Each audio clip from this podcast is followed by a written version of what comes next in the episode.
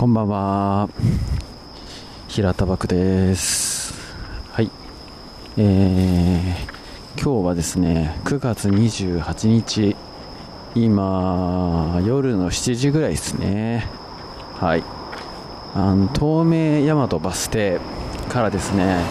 我が家に歩いて帰ってる、えー、その道中で、えー、録音してます、えー、横は線路、えーちょうど今、え真上は東名高速、えそしてすぐ近くを車が通るっていうね。あの録音環境的には最悪ですね。はい。非常に聞き取りにくい音声になるんじゃないかと思いますが。はい。まあ撮ってってます。え、っとですね。最近のところでですね。まあ最近ってわけじゃないんですけどうーんなんかそういうとこってあるなーっていうのね体のその問題解決だったりとかそういうのをねお手伝いをしていく中でよく感じることがあったんでね今日そういう話です、えー、どういう話かっていうとちょっとその前にあれですね。これ虫の声入ってますかね。もう虫の声が秋ですよね。うん。なんかよくねあの虫のこと虫が鳴いてる音をこう聞き取れるのはなんか日本人とどっかの国の人だけみたいなね。はい。まあ、そんなことは多分ねないと思うんですけどなんかねやっぱあのー、虫が鳴いてるだけだって思って騒音にしか聞こえない人たちもいるらしいですね。うん。今鳴いてるのは何なんですかね？スズムシスズムシなのかな？そういう秋の音ですね。はい。夏はね、やっぱセミじゃないですか。で、セミの、セミの音だってね、なんかバリエーションが結構あるじゃないですか。アブラゼミの音だったりとか、はい。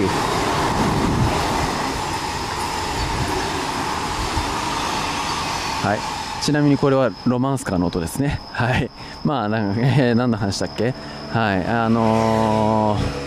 ー、まあ、その虫の話は置いといて、はい。あのですね、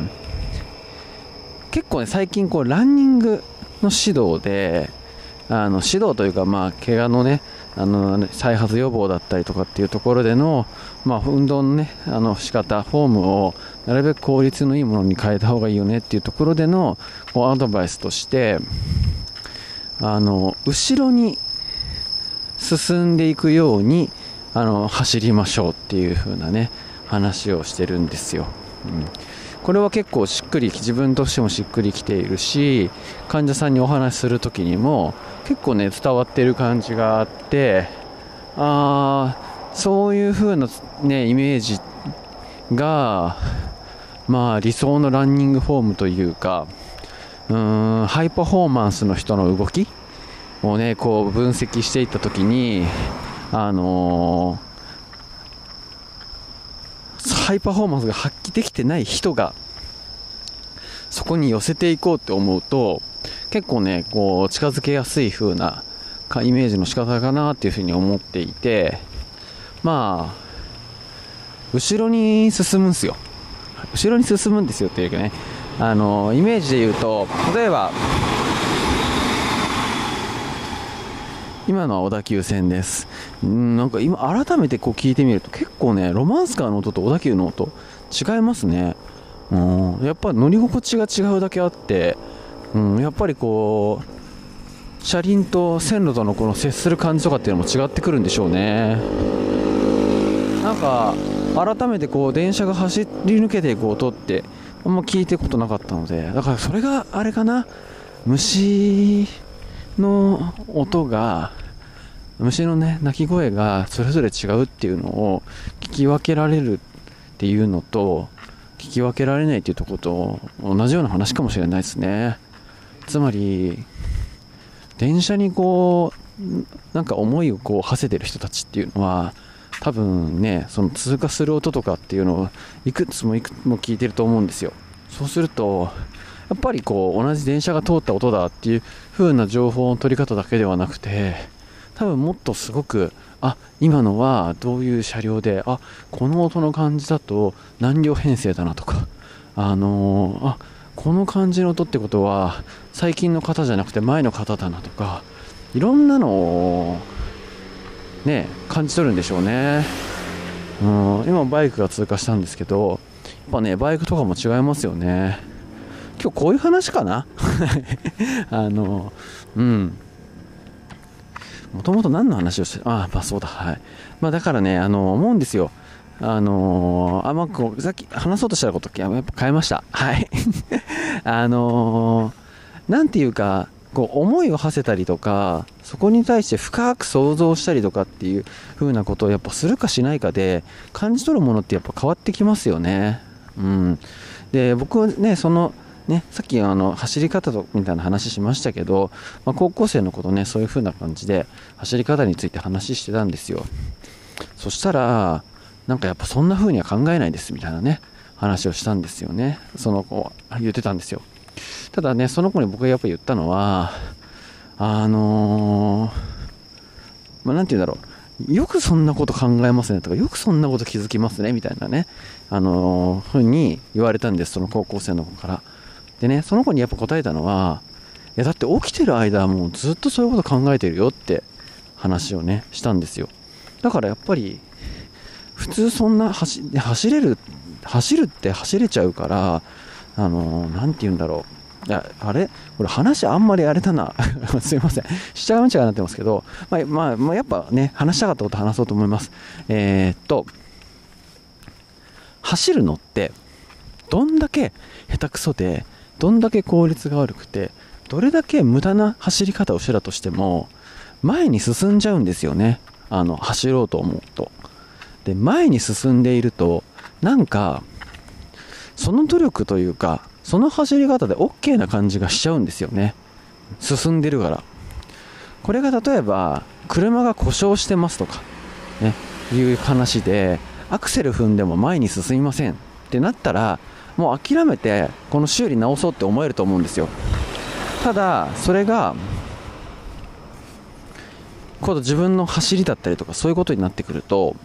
なかなか進んでしまうがゆえに自分の走り方がとんでもなく故障してたりとんでもなくおかしなことをしてるっていうのはなかなかやっぱ気づけないよねっていう風な話です。これはねあの走り方だけではなくていろんなことで言えると思うんですよ、うん。僕もねあのね例えばお仕事のね関係だったりするとね、こんなこと自分で言ってるけど耳が痛いなってとこもありますけどやっぱりね、あの、目先の結果みたいなのがあのついてきてしまうとおかしなことやってることに気づけないっていうのは結構あるんじゃないかなっていうふうにね、えー、個人的にやっぱ思います。でやっぱそこのところを見つけて改善してっていう風なところをしていかないとなかなかまあね効率がよく良くないこと頑張ってやっててもなかなかそんなにプラスな面ってね受けられないと思うんですよ。そう考えるとまあねどういうふうなことがやっぱり一番いい結果をもたらしてくれるかなって考えて、うん、いろんなことに今自分がやってるいろんなことって果たして他にやりようってないかなって考えてみるのって大事だなと思うんですよね。それこそまたちょっとね一旦前の話戻りますけどやっぱいろんなことにこう想像を働かせたりとかいろんな選択肢があるんじゃないかなっていうふうなことで、まあ、考えたりとかするのってね大事なんだなっていうのをね最近特にね改めて思ってます。で僕もですねやっぱりまあね普段お仕事であのね関わらせてもらっているその体に関することっていうのはもうね結構僕なりにですけど、まあ、あくまでもねそう僕なりなんです。僕なりなんですけどまあすごいね考えてるんですよ常にね。だからいろんなことが目の前で起こるとやっぱりそれっていうのは自動的にああこれって体のことで言うと少しでも楽に動くとかね怪我しないようにするとかそういう風な考え方で言うとあこういう面がつながってるんだなとかなんかいろんなところからねそのヒントを得ることができるなヒントっていろんなところにあるなって思うんですね。ただそれは僕がねアンテナ張ってる分野のところに関してはそう思ってるんだけど僕自身が改善しなきゃいけないところだったりとかそういうところに関してのアンテナは意外と立てられてなくてそれでねあのなんか効率悪いことを繰り返してんなってことにもねなってんじゃないかなって思ったりするんですよ、ね、なんでこれはまあ自分のことも含めてですけど、ね、いろんなことに関してなんかもうちょっとやりようあるんじゃないかなとかね。あのうまくやってる人ってどういう風な感じなのかなとか。それと比べたらこういうやり方したらもうちょっといい結果あるんじゃないかなとか。考える余地めっちゃあるよねっていう風なね話です。はい。いや今回もなんかまとまってなさそうな感じですけど、はい。ね、こういうのを撮ってそのまんま載せちゃうっていうのが、はい、このポッドキャストなんで、えー、また、ね、これに懲りず聞いてもらえると嬉しいです。はい、えー、今回も最後までお聴きいただきありがとうございました。えー、このポッドキャストはですね、えー、皆さんからのご意見だったりとかね、ご感想だったりもらえると、はい、すごい嬉しいので、えー、そちらを募集しています。えー、メールアドレス載せてますそちらに送ってもらっても嬉しいですしあとは、えー、アプリの方ですね、えー、ポッドキャストのアプリのところで下の方シャシャシャってやってもらうと、え評価だったりレビューだったりって載せるとこありますおすごいバイクだね、それで何かやってもらっても嬉しいです。あとは Spotify で聞いてる方、えー、Spotify で番組のフォローしてもらえるとそれもとっても嬉しいのでぜひよろしくお願いします。はい。では今日はこれでおしまいです。最後までお聴きいただきありがとうございました。